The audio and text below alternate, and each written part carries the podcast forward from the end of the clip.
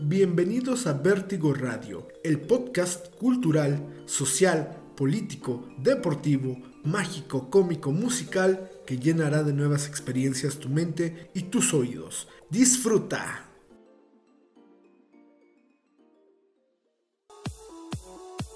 Balca Sublimación. Un detalle, una sonrisa. Los mejores en uniformes deportivos, playeras y sudaderas personalizadas, tazas, vasos y demás artículos para uso personal o social. Síguelos en sus redes sociales, en Facebook como Balca y en Instagram como Balca Sublimación.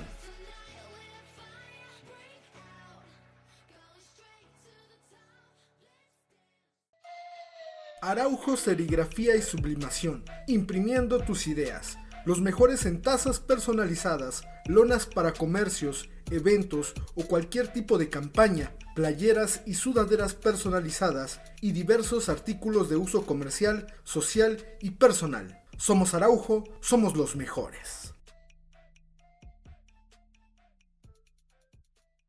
Hoy platicaremos de una historia realmente singular de una leyenda o mito muy particular. Hoy hablaremos del Krampus. La historia de este mitológico ser nos habla que es mitad cabra, mitad demonio, una bestia realmente horrenda que literalmente azota a la gente hasta que se vuelve buena. Krampus no es precisamente un personaje que evidentemente nos agrade. Tiene cuernos, pelo oscuro y colmillos. Digamos que es como un anti-Santa Claus, o como lo podrían conocer en Estados Unidos, como un anti-San Nicolás, por así decirlo. Viene con una cadena y unas campanillas que hacen sonar o que hacen eh, avecinar su llegada. Así como una serie de varas de abedul para azotar a los niños malos. Después de ello, se los lleva al inframundo.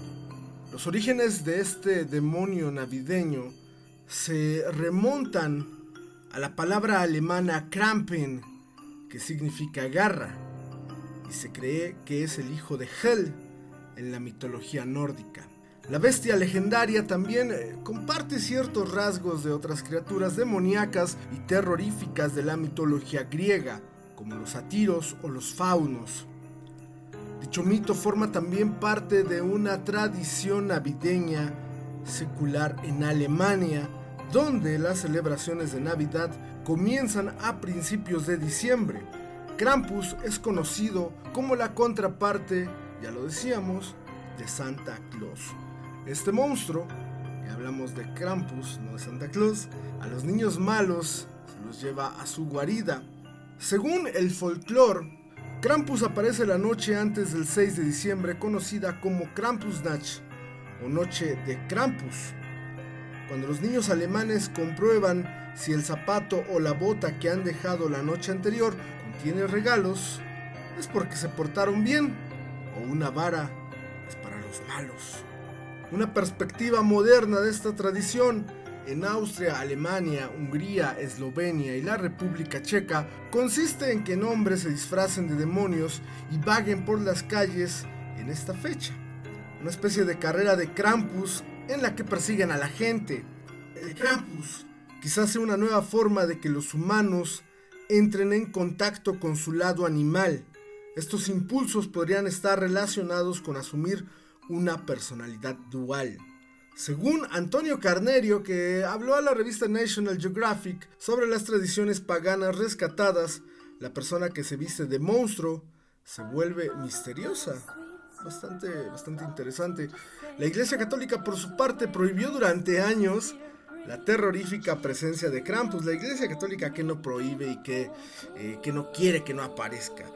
Y las escandalosas celebraciones del mismo.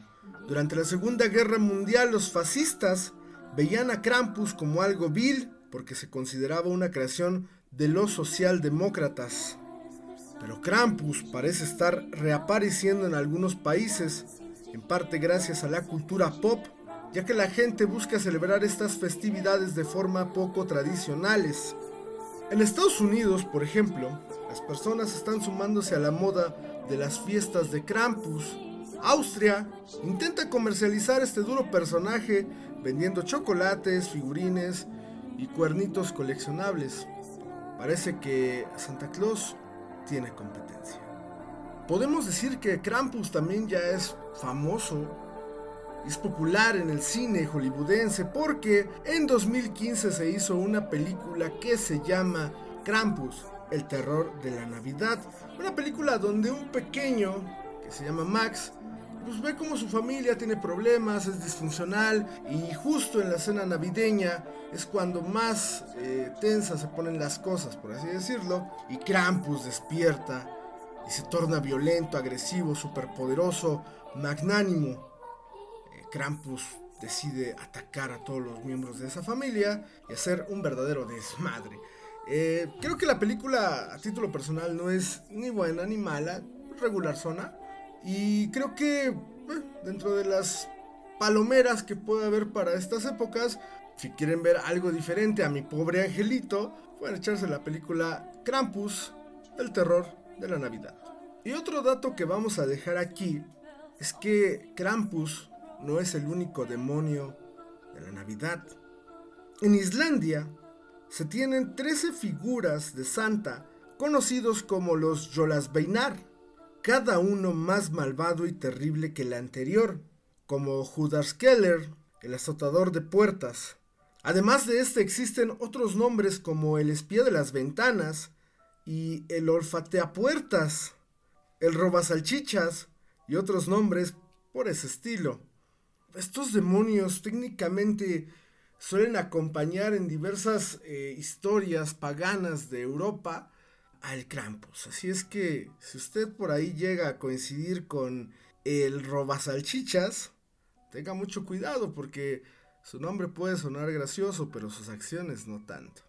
Por mi parte es todo y por parte de Krampus también. Nos despedimos no sin antes recordarles que se porten bien en estas fechas navideñas. Adiós.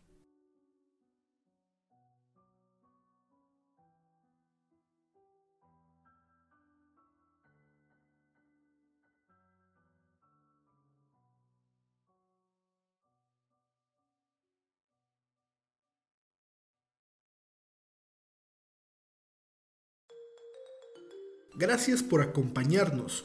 Somos Vértigo Radio. No olvides seguirnos en nuestras redes sociales, en Facebook como Vértigo Magazine y en Twitter como arroba Magazine Vértigo. Hasta la próxima.